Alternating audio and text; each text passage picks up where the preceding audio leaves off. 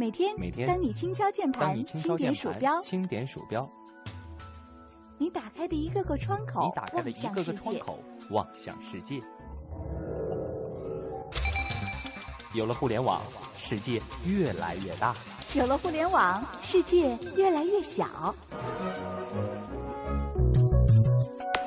在这里，虚拟与现实模糊了界限。一种生活方式，一种生活态度，N 种生活内容。网络文化看点。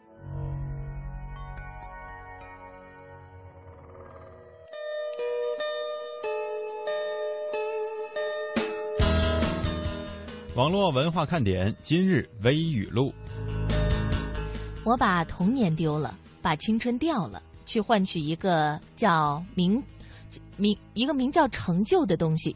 我把父母扔了，把自己丢了，去寻找一个叫爱情的东西。推荐理由：一个年轻人博客里的感慨，引发无数网友的共鸣。问奶奶是什么让她和爷爷能够维持一份长达六十年的爱情？奶奶说：“那个年代，什么东西坏了都会想着要修，而现在什么坏了都想着去换。”推荐理由：一个年轻人博客里的感慨，引发了无数网友的共鸣。昨天是个特殊的日子，普通青年说：“哇，愚人节！”文艺青年说：“哎，哥哥十一周年忌日。”点心们说：“哦耶，流量来了！”昨天是个特殊的日子，各位自行对号入座吧。据说普通女孩的食量是吃饺子的话十个就够，吃中餐的时候一碗米饭也就吃饱了。涮火锅的话呢，一盘羊肉已经是最多的了。吃西餐的话，意面和牛扒只能选其中一个。要是吃肯德基啊，一份套餐绝对是够了。麦当劳也一样。而不普通的女孩可能要把上述的食物全部吃一遍才能够吃饱。食量也是个特殊的标准，请大家自行对号入座吧。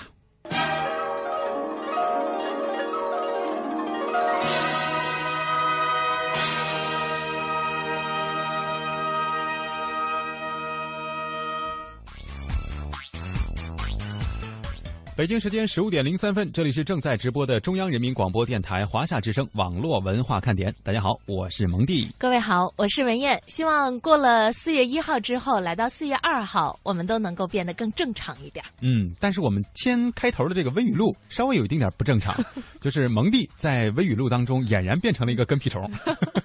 呃，这个今天第一段微语录的时候啊，这舌头不知道怎么回事就开始绕不过来了。说到最后一个微语录啊，就是关于食量大小。的这个事儿，对于女孩儿，我前两天啊去一个早早点这个店去吃早点的时候，今天是怎么了？这个然后呢，我就看见有一个女孩儿，她面前嘛摆了一根油条，三个茶叶蛋，嗯，一手拿了一个烧饼，正吃着呢，抽空还喊了一句：“老板，我那大碗馄饨呢？”这食量，我觉得比我午饭可能吃的都多。呃，关键那女孩看起来还挺瘦。我觉得这种人特招人恨。我发现现在越是那种身材特别好的，或者说特别瘦的人，他还越能多吃，而且他就死活胖不起来。所以嘛，这个世界是不公平的。嗯，我们怎么办呢？只能就这么认了吧，只能是对号入座了呀，该吃多少吃多少吧。呃，昨天呢是四月一号，哈，是一个挺特殊的这样的一个日子。当然了，也有很多的人呢纪念了一下这个哥哥十一周年的忌日，哈。嗯。呃，也会有一些人呢有其他的一些这个愚弄朋友，或者是跟朋友开玩笑的一些做法。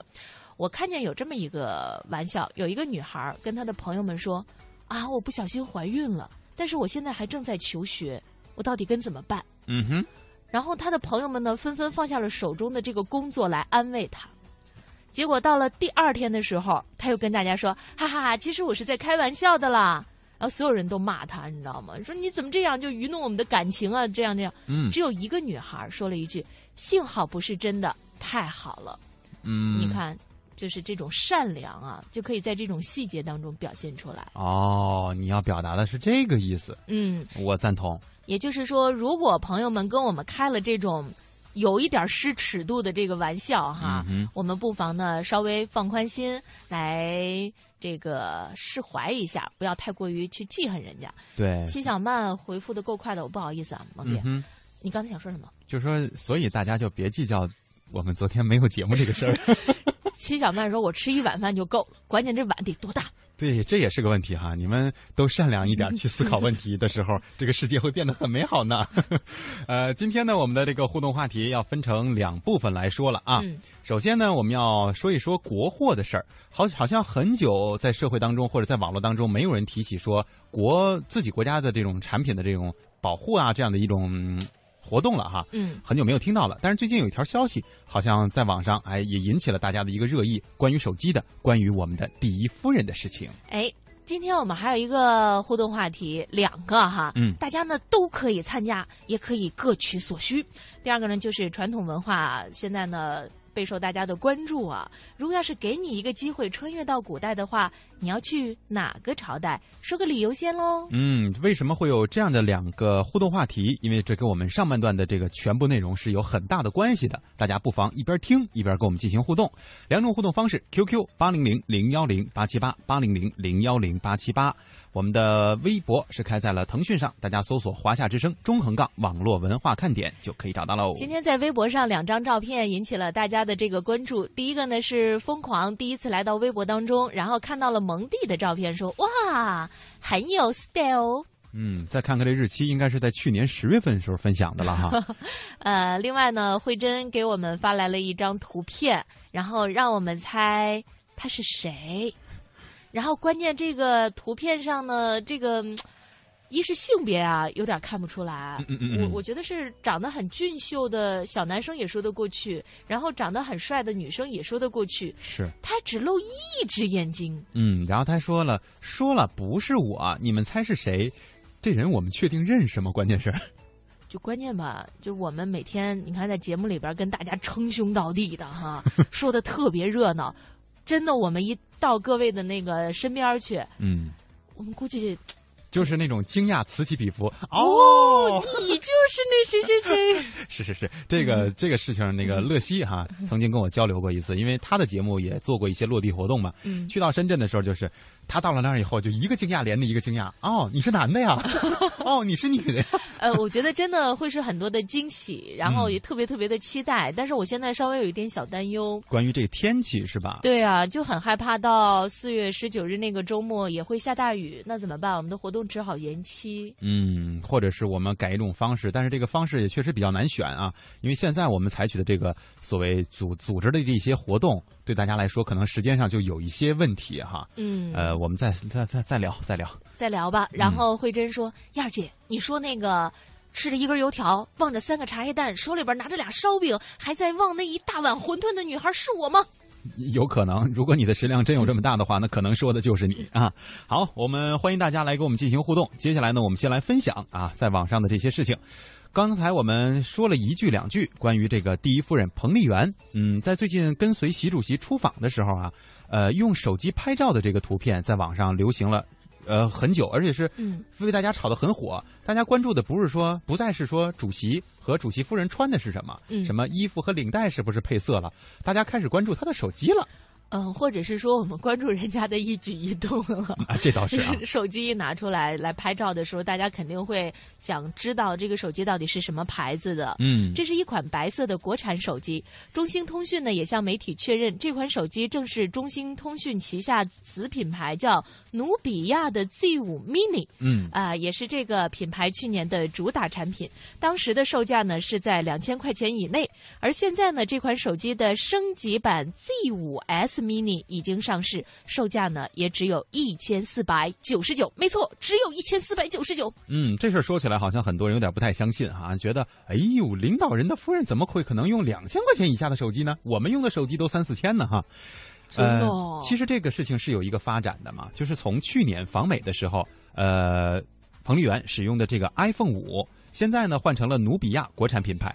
这个彭丽媛支持国货的行为呢，也赢得了很多网民的赞誉。很多努比亚手机的用户在社交平台分享心情的时候就说：“哎呀，看到第一夫人和自己的品味是一样的，感觉到非常的开心哦。”哎，而这次亮相呢，也会让努比亚产品的关注度大为提高啊。是的，支持国货呢，已经成为了这一届领导人的共识。不管是主席还是总理，都充分利用各种场合展示对国产品牌的偏爱，也不遗余力的向外推广。彭丽媛这次访问欧洲使用国产手机，不仅提高了产品的曝光度和影响力，也能体现国家的自信，获得了广大网友的赞誉。这对助力中国制造走向世界具有怎样重要的意义呢？我们来听一下中央台特约评论员张斌的观点。呃，我觉得习近平主席和夫人呢，这次呃在国我国外进行访问的时候呢，呃展示的其实就是一种国家形象的展示。那这种国家形象体现在哪儿呢？当然体现在他使用的一个一个产品方面，体现在他的这种服装方面。我们记得当年啊，呃，彭丽媛女士第一次陪同习近平主席出国访问的时候，她的这个呃可以说国产定制的高端的服装就已经。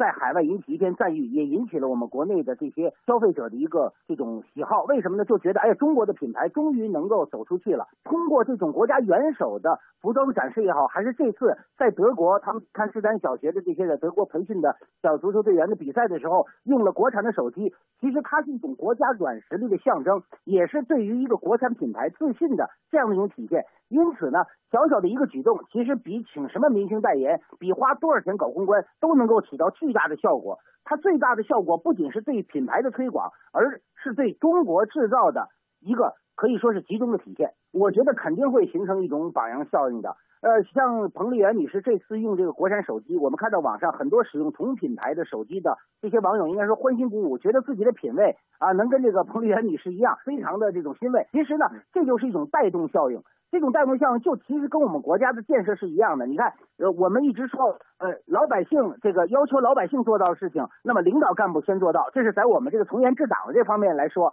但是同样道理，市场经济放到一个经济大环境下，那么我们要求我们民众来拉动内需、消费国货，我们的领导人先用这种国货，那么这种自信和带动效应肯定会对我们重新这个消费者进行一个品牌的认识和品牌的选择起到一个良好的推进作用。这是啊，应该说，呃，彭丽媛用了这个国产手机，对于我们普通的这些消费者来讲，对国产品牌的，不管是它的安全性，不管是它的这种品质，都是增添了一个信心。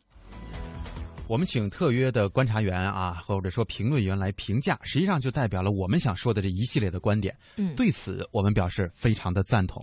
这个国产品牌一直以来是大家这个心里当心目当中一个很纠结的东西，大家都想支持，但是有的时候呢，就会对它的产品的，比如说质量啊，对它的售后啊，对它一系列的问题有一些小小的怀疑。嗯，但是经过这么长时间的发展，我觉得目前我们中国很多的品牌已经站在大家的这个眼前的时候。可以不再随风摇摆了，所以这是件好事情，也希望能够延续下去。其实，在这个中国的各种产业当中啊，互联网产业是一个比较特殊的，嗯，它的这个发展水平啊非常的快，然后呢，和互联网的发源地美国的这个发展呀，也可以说没有太差多哈。嗯，关于手机这个，特别是智能手机，呃，发迅速发展之后，我就发现咱们国家的这智能手机啊，现在做的特别的。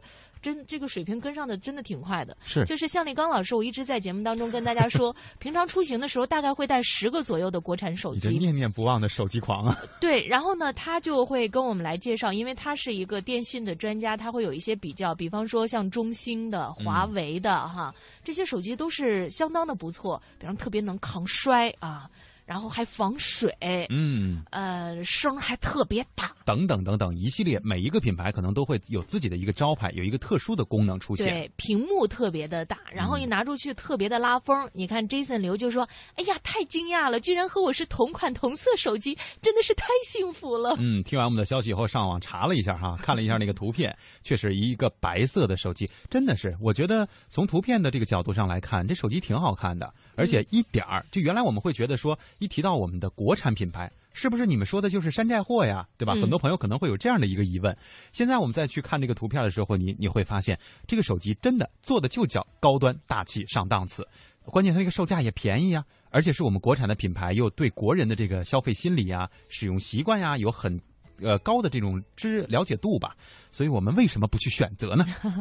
呃，你看现在这个朋友们也在说关于国货的这个事儿啊。嗯，小涛说刚入手了一款国产的剃须刀，还是蛮好用的哦。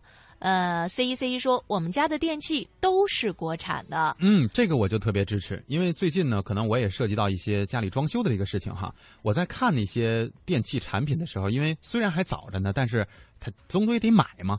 我在看的时候，我就发现，所有的性能啊，包括一些评价，跟那些所谓的进口产品差距并不大。嗯，那为什么我要选择这个国外的货，还比我这贵好多呢？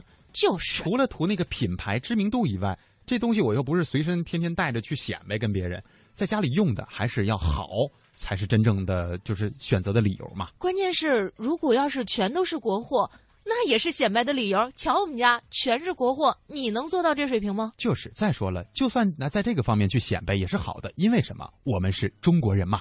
哎，C 一 C 一啊，刚才说这个穿越的话，他说如果想穿越呢，就要回唐朝。你们懂的，懂什么？呃，就是说比较你的体型可能相对来说，嗯，哦宽一点儿，然后去那儿就比较有有有优势了，原来是这样吗？有可能。但但是啊，据说唐朝是说广东话的。哦，因为唐朝的，我刚才说我那个观点哈，就唐朝的美女是以丰腴而论美的，不是像咱们现在这种就属于啊，这个一个儿一定得高，一定得瘦，腿一定得长什么的，这个不是在唐朝的不是标准。你要是有点肥胖啊，或者稍微有点那个 壮壮的这种感觉，那才叫好呢，才叫美呢拜托，啊。女孩绝对没有用这样词来形容的。胖一点儿那叫丰满，对瘦一点儿那叫苗条。会不会聊天儿啊？可是，在唐朝的这标准就叫丰腴，我也不知道这个腴应该表现在什么方面上。就是该胖的胖，该瘦的瘦。那个，谢谢呃，心痛的感觉也说哈，说用的是国产的手机，用的是联想。嗯，我原来也用联想的产品，我觉得联想手机超好，可沉了。对，我也帮他做过测评，我也觉得确实不错啊。同心圆说：“哎，你说他为什么不用小米的手机呢？这还不显而易见吗？抢不着呀。呃，这个为什么没有用小米的手机？因为咱们国产的手机不止小米一个啊。嗯因为这个小米呢，的确是知名度比较大，但实际上呢，还会有很多的这个产品也都非常的不错。为了以示我们节目当中的公正，我们得把所有品牌都得说一下。这咱俩不一定能数得全呀，因为我抽空看过一眼这个所谓 IT 或者是互联网网站的这些产品消息哈，让选择品牌的时候，百分之七十我没见过，我都不认识。艾伦说：“我不要不要穿越啦，我不要过那种没有厕所、没有手机、没有网络文化看点的日子。嗯我觉得前面的都不重要，关键最后一句话深得俺俩之心。是。关键，大家也现在提到了啊，除了国货的这样一个互动之外呢，提到了这个所谓穿越的问题。嗯呃，今天为什么要说这个？我们还是要同样用一些嗯记者的采访和一些网上的内容啊，要引出这个话题来。呃，这个话题呢是源自于最近比较火的电视节目，就是很多朋友可能都说是唱歌，因为唱歌不是一直都在演吗，什么中国好歌曲啊，中国好声音对呀，我是歌手啊，等等等等哈。嗯，但是如果说到我们来说呢，我们会有点不服，因为我们是做文化的。对，呃，我们要看的节目呢，就是文化之旅。我们要说的这是汉字听写大会啊，跟文化之旅没关系。对，这个呢是由中央电视台和国家语言文字工作委员会联合主办的一个节目。其实这流程啊特别的简单，相当的简单。嗯就是评委呢给你一个词儿，然后选手提笔写出来。这个时候来考大家两个词啊，嗯，饕餮、哎，我就知道你要考这俩字儿。耄耋、嗯，还有吗？植株。你看，就就一般好像是在网上盛传的也是这几个字儿，因为不太好写，是吧？吃货，这剩剩下都会啊。这个好多观众就开始觉得说，你让我写首诗吧，我得费点脑筋。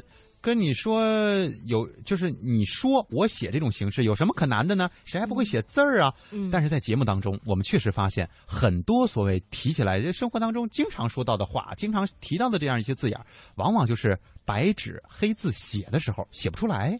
对，就是原来上上学的时候，考试也有那个听写嘛。嗯然后有一次听写到那个就是谢谢那个谢字儿不会写，那时候是上小学。嗯，就是后来就怎么怎么写想不起来，后来我想，哎，不是那个买瓶饮料那盖上不都有谢谢惠顾吗？啊，我说赶紧打开那瓶盖一看，中了再来一瓶儿。死活就不让你写这个字儿啊！现在很多朋友开开电视啊，看到这样的这个节目，我们刚才说的这种语言与文字听写的这种方式的这种节目，都会有一种感觉，就是幸亏我没上这节目呀，嗯，这不丢大人了哈。就是所以呢，在准备这些节目的时候，对于选手们来说，他们就会纷纷查字典，因为我们中国有一句话嘛，“不打无准备之仗”，对吧？我们必须要准备好了，知彼知呃，这是嗨，知己知彼啊，才能百战百胜。所以呢，开始大家背这个字典，怎么了？你在写什么字儿？我在想起来，昨天我们不是没节目嘛？啊但是呢，我们实际上没闲着哈。呃，后来呢，我们请了一位这个非常有名的教授，就是北京师范大学的李山，来给我们嗯讲了这个汉代的文学。然后当时李山教授也就给我们写了一个，说了一个字儿哈。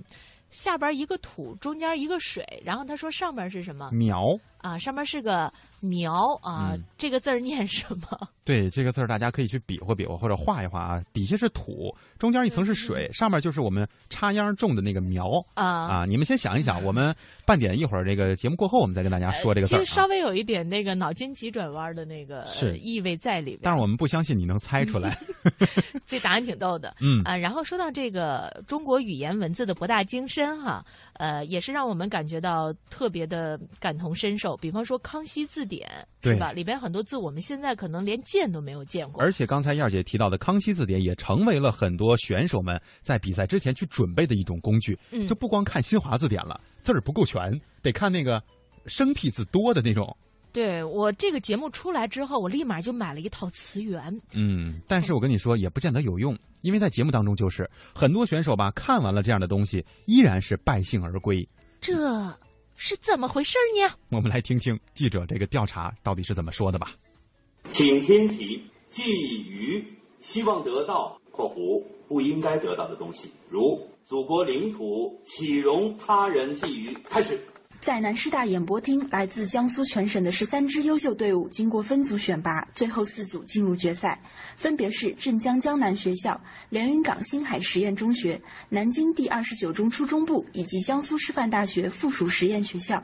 决赛分为必答题和抢答题两个环节，在六千多个常用字中选出四百五十多道题。为了赢得比赛，每位参赛者都要下足功夫。来自江苏师范大学附属实验学校的小张说：“队员们人手一本通用规范汉字字典，六百多页的书，他看过不止一遍。每天下午最后一节课，还有早晚自习都都在那里翻着。对，因为这个比较规范一些，就是有遇到疑问的时候查翻译。”连云港星海实验中学周一田说：“为了比赛，老师、家长全来帮忙。一开始是是每周六周日上午上课，后来就是全天训练了。那我们主要还是围绕着字典以及一些有有的有的话，我们家长会自己找一些课外的词汇来给我们练。”不过，记者在赛场发现，同学们对于生僻字、生僻词手到擒来，大部分都能化险为夷，但面对一些生活中的常用字，却频频触礁。例如间隙的隙、水塔的塔、粮屯的屯，甚至连老妪的老字都写得不够规范，最后被判错。还有选手对南京市的一些老地名也表现得很陌生，无从下手。对此，南京市教育局曾老师认为，主要还是选手们的生活阅历不够。初中生因为他的生活经历啊都在学校里面，所以学的都是课本上的知识，地名反而不会，难的却会，像吉居鳌牙他们都会写，像逸仙桥、顾董巷的这样的地名却反而不会，而且他生活在南京。对于选手们的表现，命题组负责人、南京师范大学教授董志桥认为，还是非常出乎意料的。孩子们这个这个表现还是有点出乎我们的意料。嗯，啊，我们有的觉得已经很难了，但是他们都掌握得很好啊。说明说明什么呢？说明我们现在下边因为中央台搞了以后啊，下面很重视，学校里面他是精心准备的。为何此次大赛会出现选手们对生僻字词轻易过关，却被常用字难倒的现象？董志桥认为这是学校的误导。我们的立足点就是要经常使用的那一些汉字，要学生能够很好的能够掌握，而不是说为了比赛大家都去背啊。所以有的学校甚至去教学生背那《康熙字典》啊，我我认为是个误导。董志强说，以前的听写大会曾搞过一些偏难怪字考学生，而遭到质疑。有人认为这些偏难怪的词实际上在生活中并不常见，所以这次大赛只选择了一些在生活中经常使用的词汇。他们希望通过比赛，让全社会加强对语文与汉字书写的重视。呃，我们是用常用的这一些汉字，让他们能够规范的使用啊。就比如说，我们还要求他们笔画笔顺上要注意，不光是写写对，要弘扬这个中华的汉字文化。因为现在不要因为这个电脑的这个这个普遍使用而忘了这个写字。常用的汉字和词还不太一样，对吧？那汉字呢，现在我们电脑里面一般一般的话，人家说一般两千多个汉字你就能看报纸了，对吧？我们电脑里也就六千多个汉字，六千多，但是我们汉字有六七万。是吧？它里面有很多都是古代的一些古用经费的一些字，你要看古籍的话是需要的，但是您现在使用一般还不是都是都是需要。江苏师范大学文学院硕士生导师薛成作为此次选拔决赛的评委，比赛结束后，他提出语文教育需要大胆改革。举个例子，呃，今天考了一个词“瓠子”啊，瓠子我们南京经常吃的一种蔬菜，啊，学生不会写。有一句话说：“生活有多大，语文就有多大。”啊，还是希望学同学们呢能够经常关心一下身边的生活。只读书是没有用的，应该把语文的课堂从小屋里面要放到更广阔的自然啊、社会啊，都是你学习语文的材料。不知道现在大家有没有这样一种感觉哈？如果说你要是习惯性，比如说去菜市场去买一些东西的时候，你就会发现，平常你吃到的那些蔬菜，人家卖东西的这个人呢，把它写到这个字板上，然后你发现你不知道它是什么，你不敢买。我原来就有过这种感觉，我忘了是什么菜了，反正就是看着我说这是什么东西？怎么现在出了那么多新品种？我好像活这么大了我也没吃过呀。后来我说我就看看人家摊儿吧，好像每一种我都认识。人家就说啊，这不就是你常吃的那个吗？我说哦，这字儿这么写呀。呃，就像刚才在这个专题当中说到那个“瓠”字哈，嗯，呃，就是大概应该是类似于葫芦的这样的一种东西。我想问一下大家，还记不记得怎么写？原来我不太认识这个字。我每次去买的时候说：“来，给我两把，给我来拿两个夸子。”两个夸子，你没说瓜子就不错。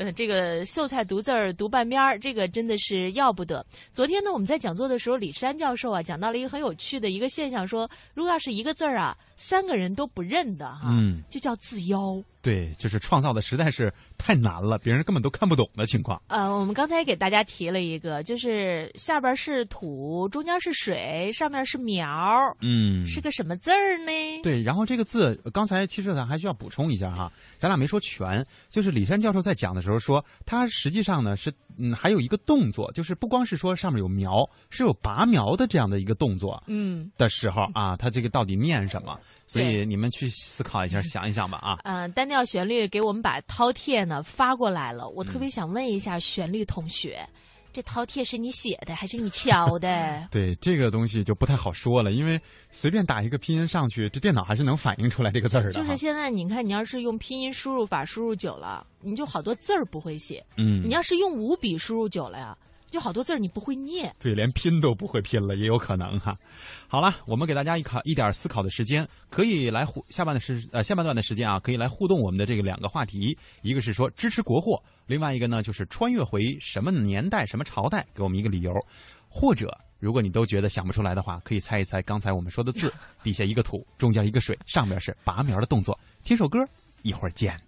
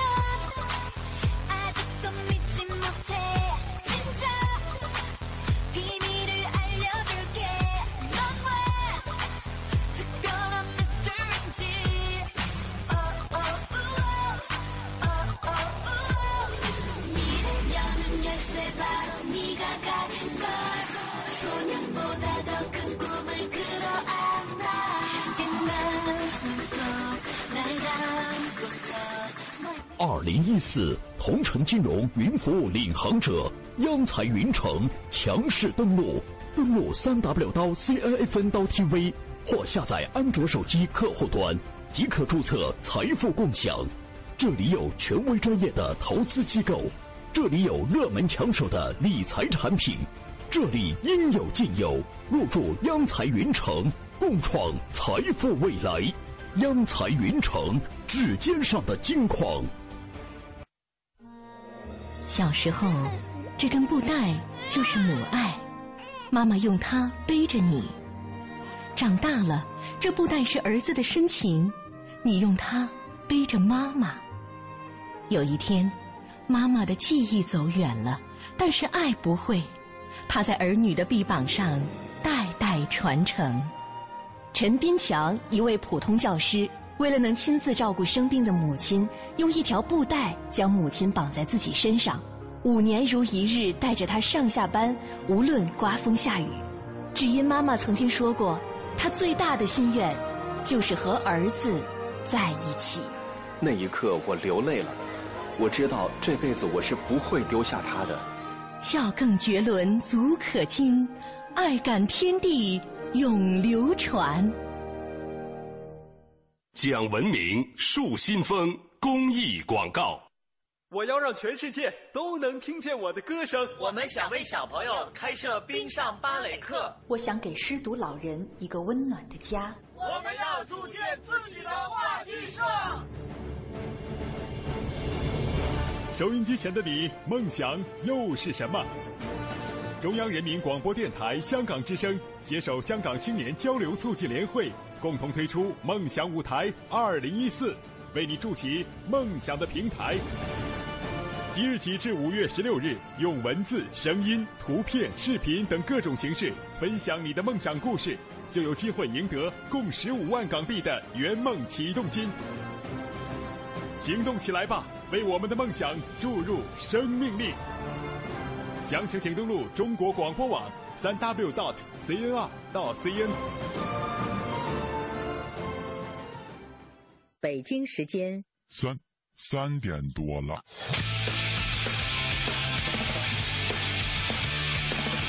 新音量更新发型，期待三点钟来临。准时打开收音机，转到华夏 tid 听一听啊，听一听。我的老板够义气，上班犯懒偷偷听，身边同事笑嘻嘻，大事小事天下事。今天心情真开心，网络热点在这里，逢丁热节我爱你。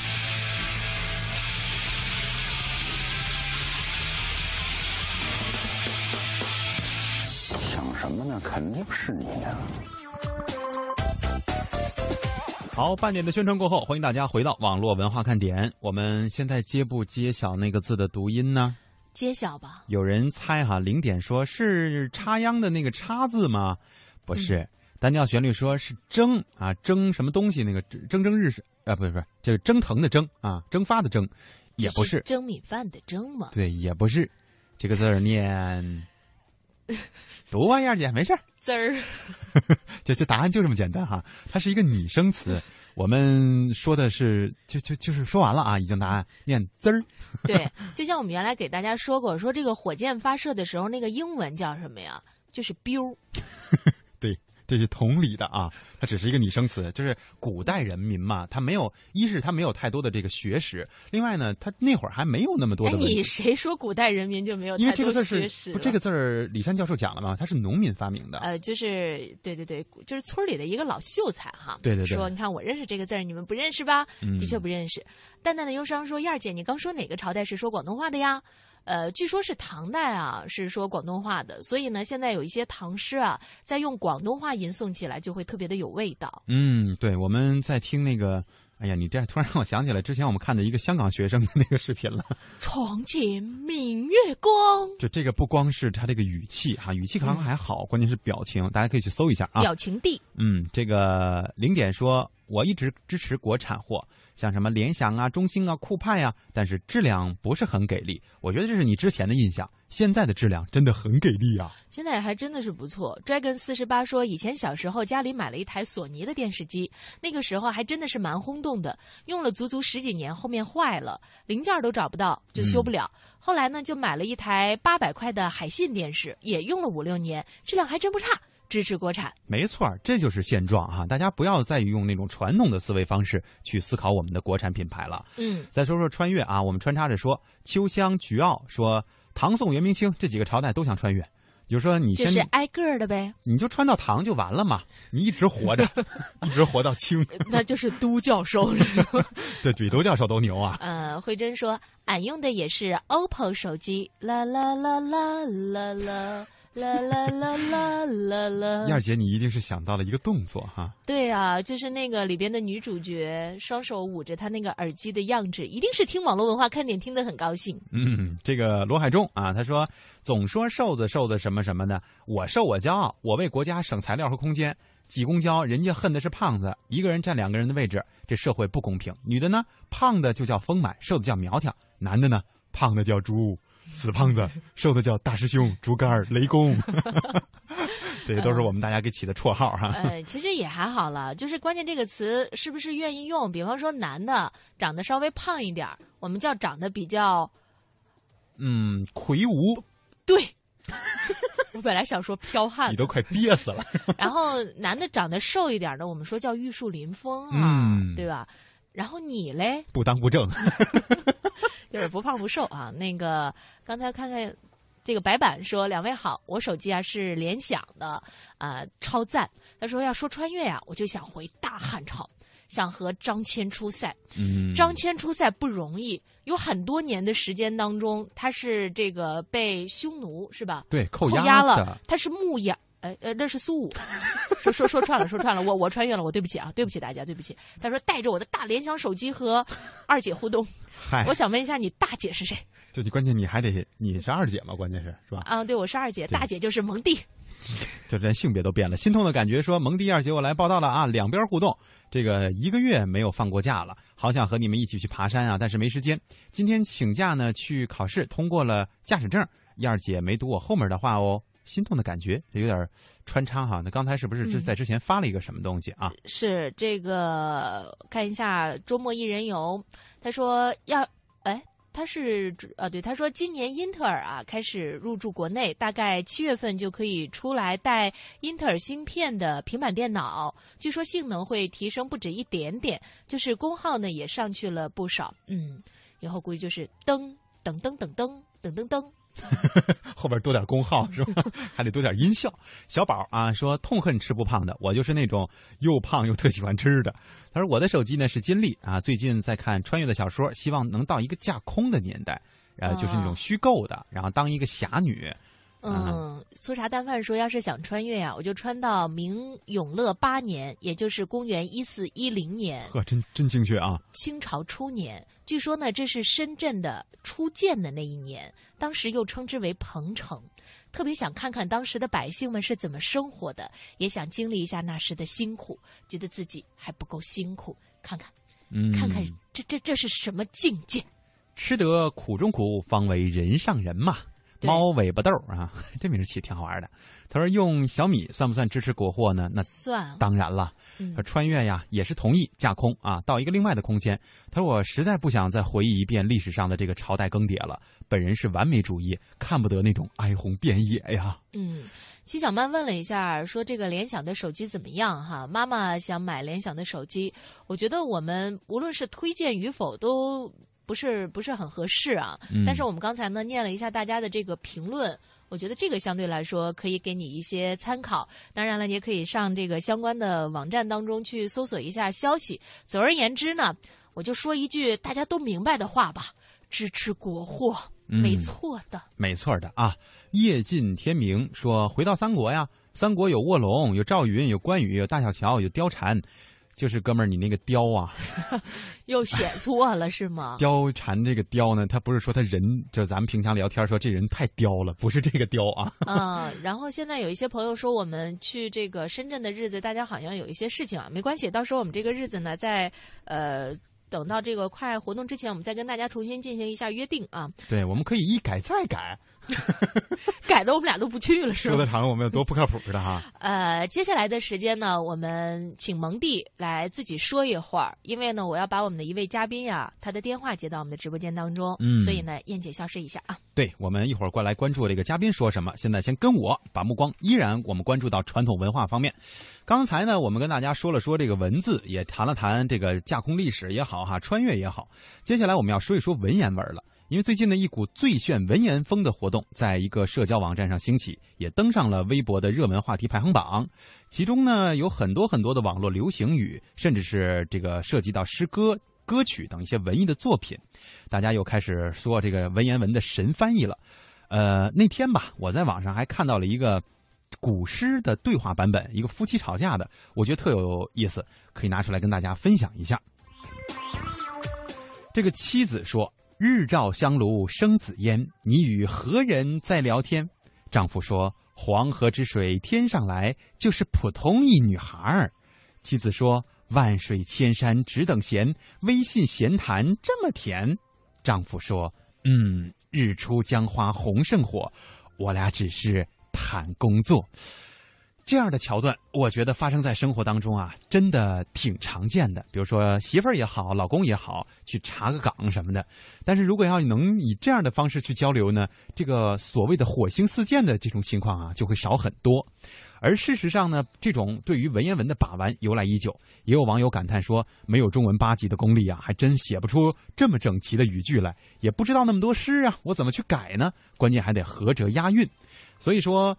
所谓的最炫文言风，实际上呢，跟我们的这些文化传统的积累是有一定的关系的。我们也借此借这个机会，希望大家能够多多的看一看我们的这些老祖宗们留下来的这些好书啊，啊真正补充一下自己的知识。没错，刚才蒙蒂说到了微信，我就听着了。累死我了呀！一个人呢，跟这白活白活白活下下面是三个人了哈。嗯那个接下来呢，我们把我们这个中央台的记者庄胜春的电话接到我们的直播间当中。庄胜春啊，前一阵儿呢是去了地处广州的微信基地。其实呢，说到这个微信呀、大家知道这个产品挺具有颠覆性的，但这团队吧一直挺低调。很神秘啊。对，大家可能会很好奇，他们在哪儿办公啊？他们每个月挣多少钱呢？嗯，他们的那些新点的，比如抢红包啊、飞机大战游戏啊，什么这些，都是从哪儿来的呢？哎，那小庄呢去进行了一下探访，我们来听听他的这个探访结果啊。嗯，庄同学你好。你好，嗯，这哎哎，叫什么？蒙蒂啊，这是叫对了。这是个哏了是吧？对，先来给我们介绍一下吧。这个微信团队在哪儿工作？他们是一种什么样的办公环境呢？好的，我们知道，其实此前的，腾讯啊总部是在广州，但是呢，去年十月专门这个在微信踏入三周年的时候，把这个微信开发的进广州的研发部呢，呃，迁徙呃，之前是在说错了，在深圳对对啊在深圳在深圳啊对不起啊，对不起啊，这个把深圳的这个人呢，就带到了广州，他有一个叫 TIT 的创意园。整个入驻的团队呢，现在大概是四百人。那么上周呢，我也是赶在这个暴雨之前啊，到这个园区里去走了一遭。嗯这个 TIT 的创意园呢，其实一走进去会发现，不只是有微信的工作人员啊，其实像如家快捷酒店的总部，还有很多中小型的创业公司都在这里是安营扎寨，还有一些时装店等等。也就是说，在这里边生活好像是一个生活的园区，有点类似北京有七九八这样的一种开放式的创业产业园区的感觉。那么这个是呃广州的这个创意园的，前身是一九五六年创建的广州纺织机械厂。后来呢，才改建成了现在集艺术研发时尚一体的一个园区。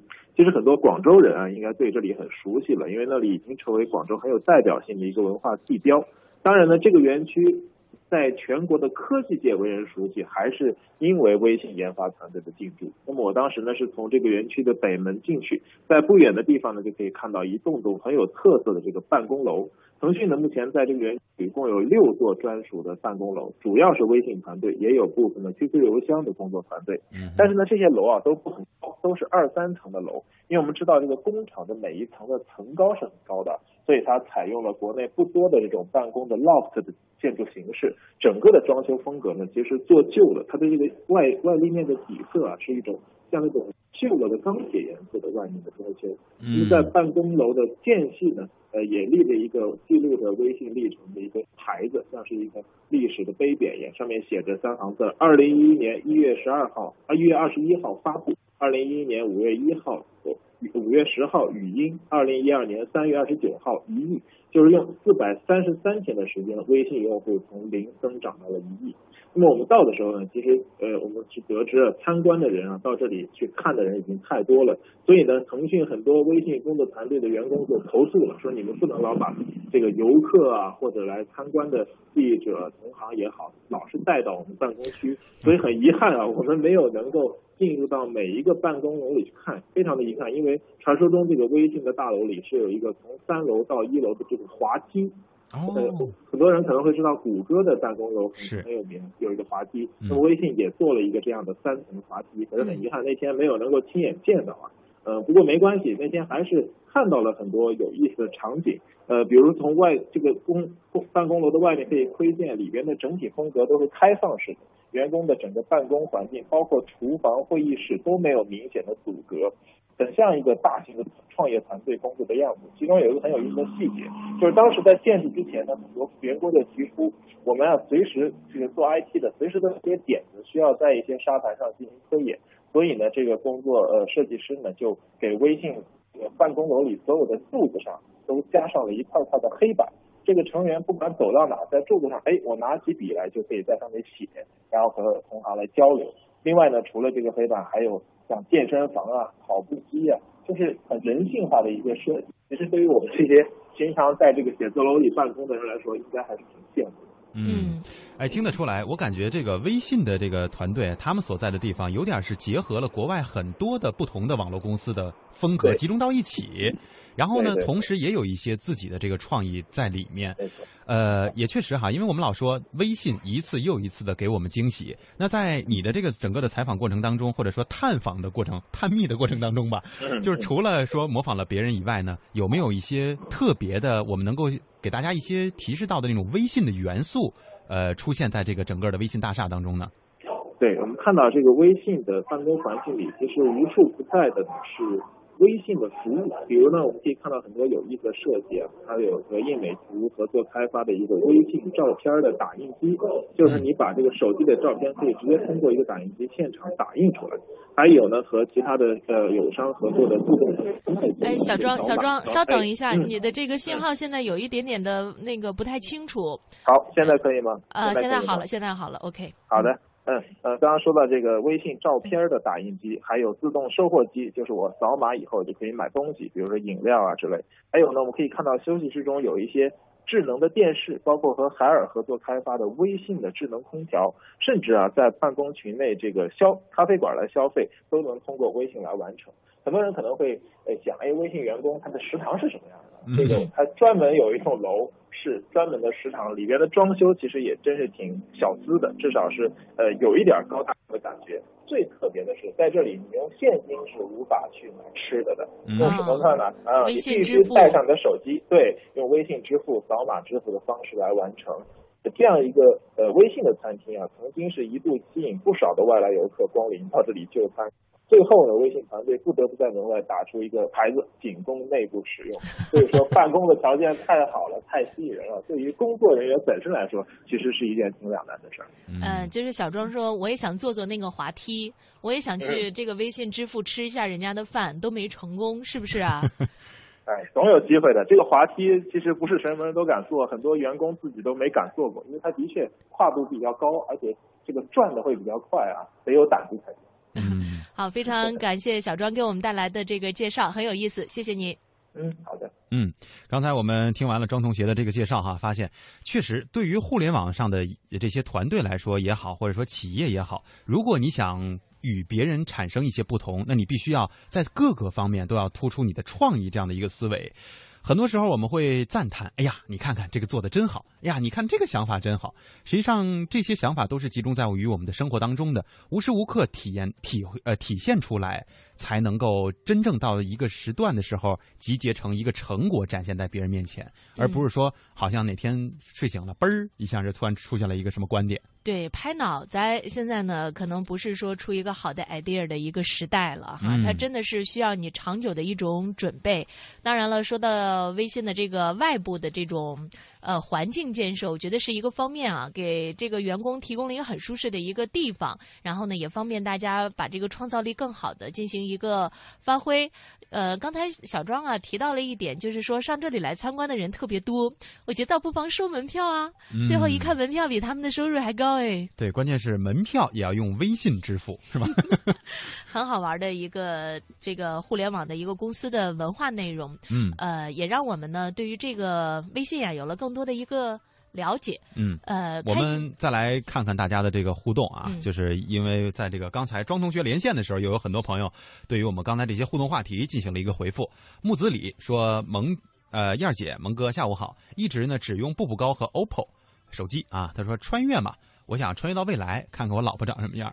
啊，明白了。嗯这个还有看一下 Dragon 四十八，他说如果穿越呢，就和女朋友啊一起去唐朝，丰满型的，因为女朋友呢 老是觉得自己胖，可是要是在唐朝的话，那就是绝顶美女啊。嗯其实我想说的是吧，要是真的老是在你的跟前儿说你长得胖、长得矬的，那我觉得他其实是不太嫌弃你长得胖和矬。那才叫真爱呢。对在你面前都敢说实话的。那个真嫌弃你长得胖、长得矬的，一定是不会再当面说的。没错，哎，这个真的是生活经验啊。嗯罗海中说，如果真的能穿越呢，我我得试着拿几部手机过去，我看看那会儿有没有信号。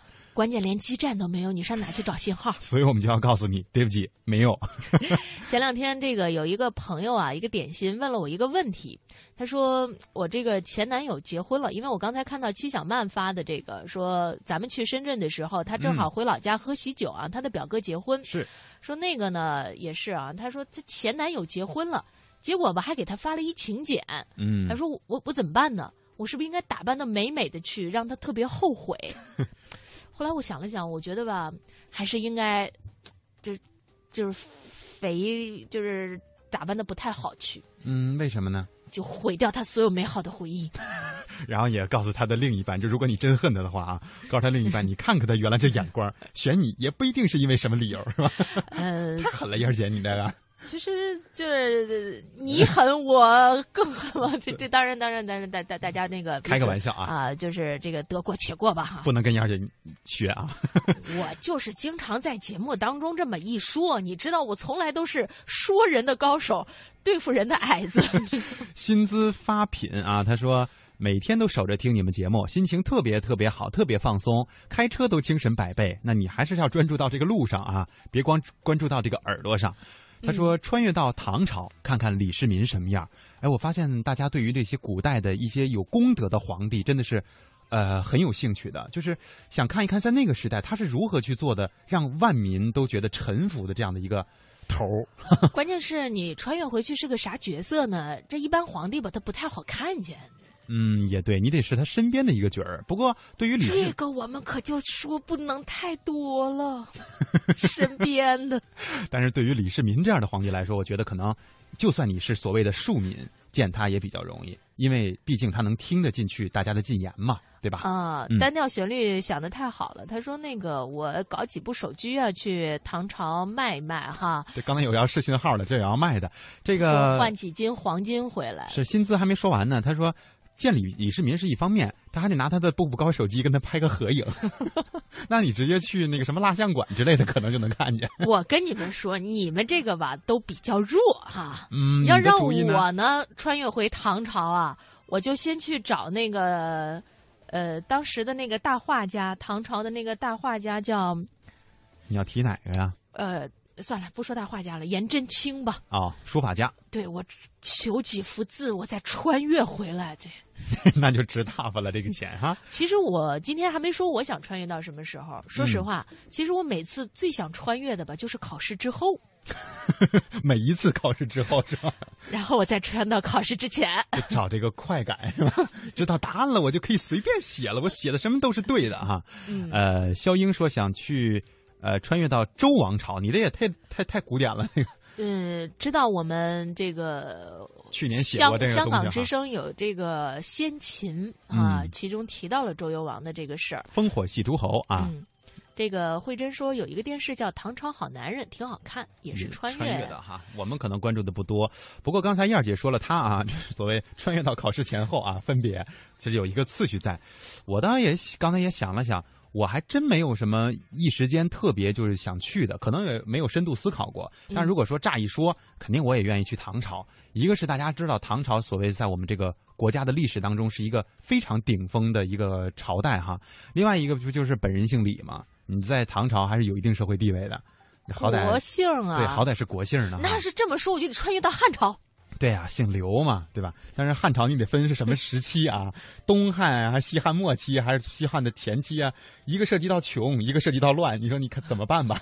呃，其实现在有很多种这种说法，其实对于历史的很多种细细说的也出来了很多哈。嗯我们知道，在西汉末年有这么个历史的一个事件叫王莽篡位，是吧？嗯呃，他弄了一个新朝，然后有很多人说这个王莽恐怕也是穿越回去的，因为他很多的这个作为呢，我们现在来看跟现代社会有点像。嗯哼，我是觉得吧，他可能是穿，不管他穿还是没穿啊，像罗海中说的说，别做梦了，都醒了吧，活在当下，规划未来，不要留恋历史。对于历史要了解，但是呢。咱别老想着穿越，总觉得自己掌握了现代的内容，我穿越回去以后，我是不是就是一超级存在？对，所以说我们今天提出这样的一个话题啊，跟大家去聊，让大家说，你们想想你们穿越到哪儿，并不在于说你真的想穿越以后做什么，而是说你你的理由为什么会选择这个朝代，就是也就是说喜欢它对，也就是说你对这个朝代是不是够了解，对我们中国的历史是不是了解？只有你了解了，你才知道它的真正的点，它的那个特别好的地方在哪儿嘛，对吧？呃艾伦这穿的远点儿，他说我穿侏罗纪，我看恐龙长什么样，就怕那个到时候有点害怕哈。嗯，呃，今天看看时间呢，也要到我们节目快要结束的时候了。我最近吧，哈，买了辆车，呃，什么车说清楚，我不，这说出来就没法说了，然后我在车上就是贴了一个那个壁虎嘛，就是很多车上都会贴那个，嗯，呃，很高端大气的，一就是种标志、啊。希望自己能够开车安全。结果呢，我发现我第一天贴上去，我第二天早上开的时候，那个壁虎的尾巴就没了。啊后来我就换了一个，呃结果它又没了。呃后来我又换一个，呃，结果它又没了。一完有没完？这怎么回事？我就往那儿潜伏着，我就看到底是怎么回事。我后来看是我们小区小孩给把那尾巴揪下去了，我逮住他，我说你干嘛呢你？啊，看阿姨的车好是不是？他说不是，不是说那个那个壁虎的尾巴断了能再长吗？我想试试是不是这样。哎，我发现它真能长。明白了，小孩真是挺天真、挺可爱的。就是我我我我那自行车我都换了三个壁虎了。是，关键是这儿有一个多有爱的阿姨，一直在帮他实现梦想啊。